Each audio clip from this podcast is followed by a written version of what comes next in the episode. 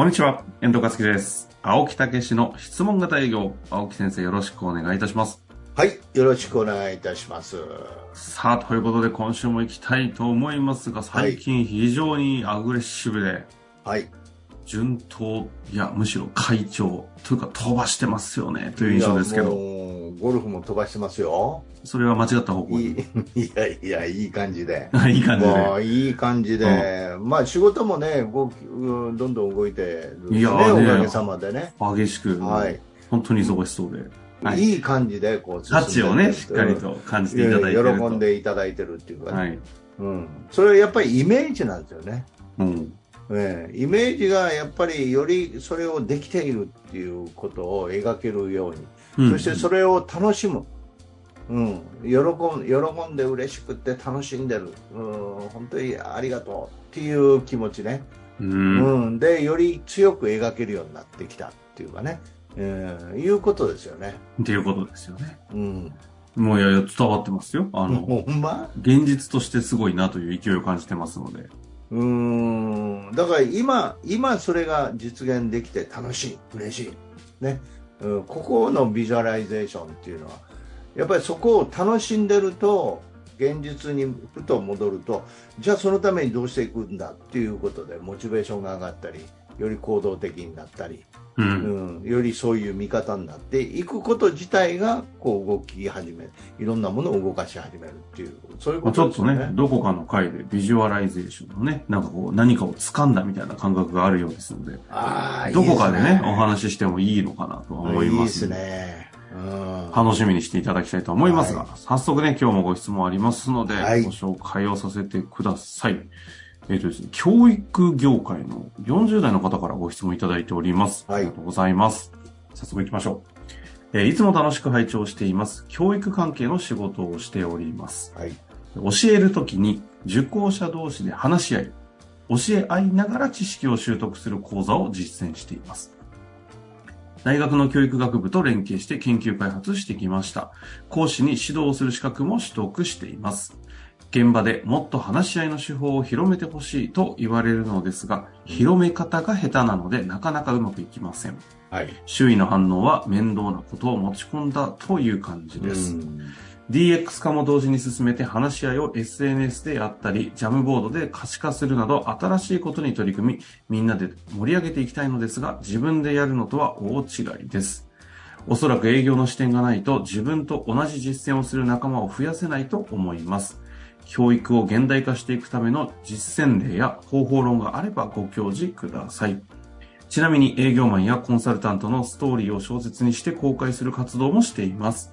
こちらは面白いと言っていただいていて、なかなかいい反響をいただいています。妄想を形にしているため、自分自身も楽しんで書けます。ということで。セールスの話、営業の話で、ね、ぶえそういう文章を作って、ストーリーを作って楽しんで反響がいいって、これちょっとあの、ぜひ共有していただそきたいれです、ね。教えてほしいわ。本当ですね。ぜひね、なんか、ひ一緒に広められるかもしれません。いや、それ自体ができてるんやったら同じことなんですけどね。と言いますとう。ん。あの、要は結論から言うと、やっぱり話し合いとかね、ディスカッションで動機づけなんですよね。なぜそれをするのかっていうね。そこの動機づけができてると、意味が分かって、みんながそこへ積極的に参加していくと。あだけどその、教えるときに受講者同士で話し合って教え合いながら知識を習得する講座を実践していると。そうそうそう。ここれをやるなぜ、なぜやるかってことですね。なぜしないといけないかという話し合いがなとか納得の試合ができてないっていうね。といこのうことや講座そのものをやってみての話じゃない。その前段階でなぜこれやるかが伝わってないっていうことですか？ええ、だからハウ、ハウツーばっかりになっちゃって、話し合おう、こうしようっていううんことで、なぜそれをやるのかっていうことですよね。あだから、3つの言葉で売り上げが伸びる質問型営業っていう私がね、本、一番これ売れた本ですけど、なぜ例えばということは？というこの3つの質問ですけど、なぜ例えばなぜが一番重要なんですよね。あ。うん。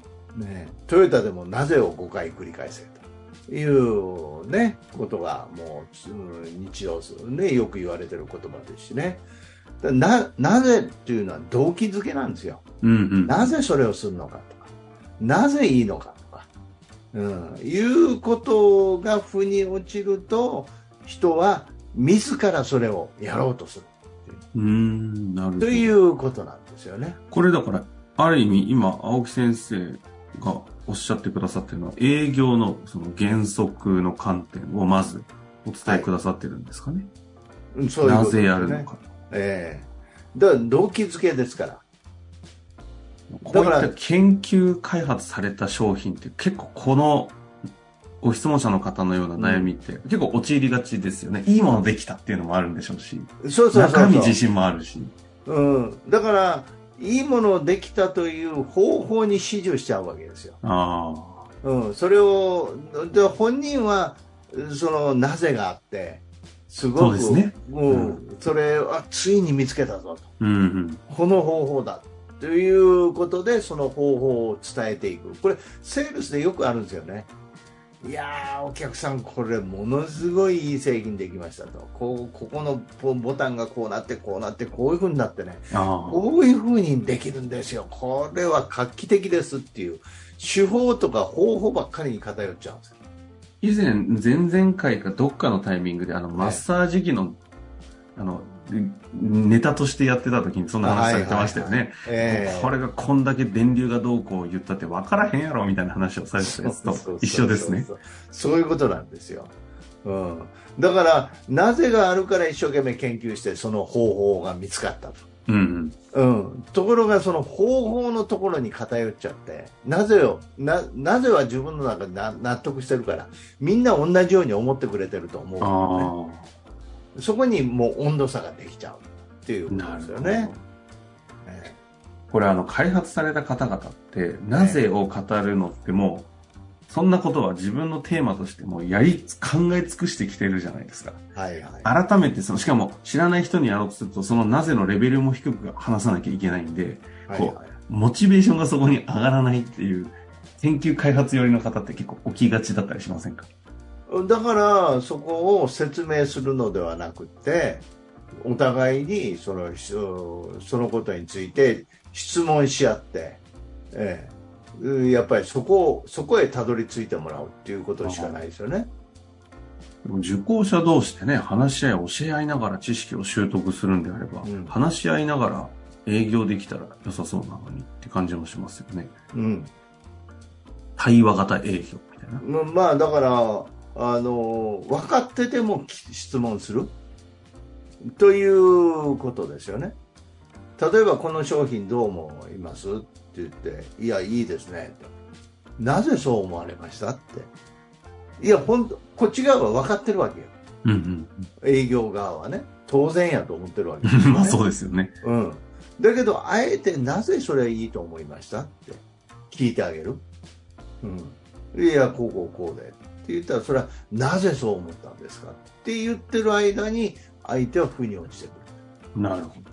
うん、ということなんですよね。広め方がね、下手なので、なかなかうまくいきませんと。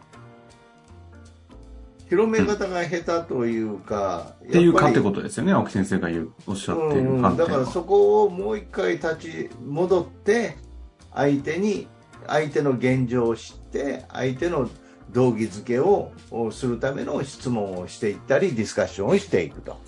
いうことさえできたら乗ってくると思ああ。ご質問いただいている通り、まさに営業的観点があると、すごく一気にいきそうな感じが本当に確かにしますね。うんだから営業の観点っていうのは何かというと、はいはい。売るのではなく買ってもらうっていうことですよね。自ら乗り出してもらううん。だからどんだけ一生懸命説明しても相手の財布を開けて、えーお金を出してもらうっていうことは相手がすることやから。だから相手が自ら乗り出す買うっていうことをしない限り成り立たないんですよね。だからはいはい。道義づけがものすごい重要なんですよね、うん。教育においての、こう、え現代化していくための実践例や方法論などがっていう話であ書かれてますけども、青木先生も、まあ言ったらまさに教育を売られておるじゃないですか。ああ、もう私そういう、うんえ一緒ですよ営業という名の、はい完全に教育メソッドの提供だと思うんですけど、えやっぱり教育って体験というか、うんそれ、それそれこそ先ほどどんだけ喋られて裏側にこの理論がああだこうだ言われても、えうんうん買いにくい商品という意味ではまさに一緒だと思うんですけど、うん。はい。ポイントは改めてどうなんですか？なんかどこが、だからポイントは本人の動機づけですよね。お動う機をを起こさせる。そのことに対して乗り出そうという動機を起こさせる。乗り出そうとする動機を起こさせるために必要なのは？質問なんですよね。質問ね。うん。だからそこの動機を起こさせるために普通は報酬を与えたり恐怖を与えたりして動かそうとするわけですよ。うんうんで動かそうとしたものは動いたとしても止まっちゃうんですよ。うん。外的刺激がないと動かない。動かす、動かすのではなく、自ら動いてもら内的エンジンに切り替えう。る。そう。それは、腑に落ちるとか、気がつくとか、なるほどと思ったとか、ああ、納そう得性。かと思うとか、ということは考えさせないといけない。はいはいはいはい。それはもう質問しかないんですよね。確かに。相手が自らそうなるように考えてもらうために、まあ質問ですよね。はい。そこの辛抱がいるんですよ。ああ、辛抱ね。そ相手が、こう、要はピタッと止まってるものをゆっくりこう駆動させながら動いていく、このう。そうそうそうプロセスにちゃんと一緒に寄り添えるかどうかという辛抱。うん。だから自分は早くたどり着いたかもしれないんですよ。ひょっとして。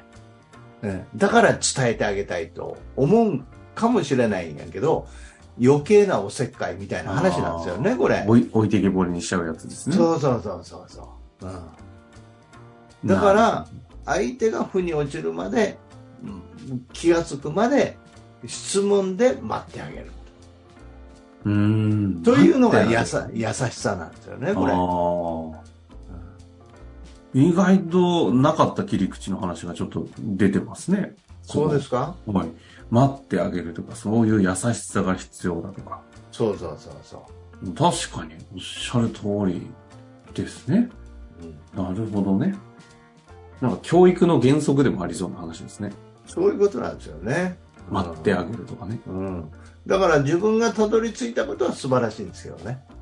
うん。それはたどり着いてどんどん先へ行っていただいていいんですよ。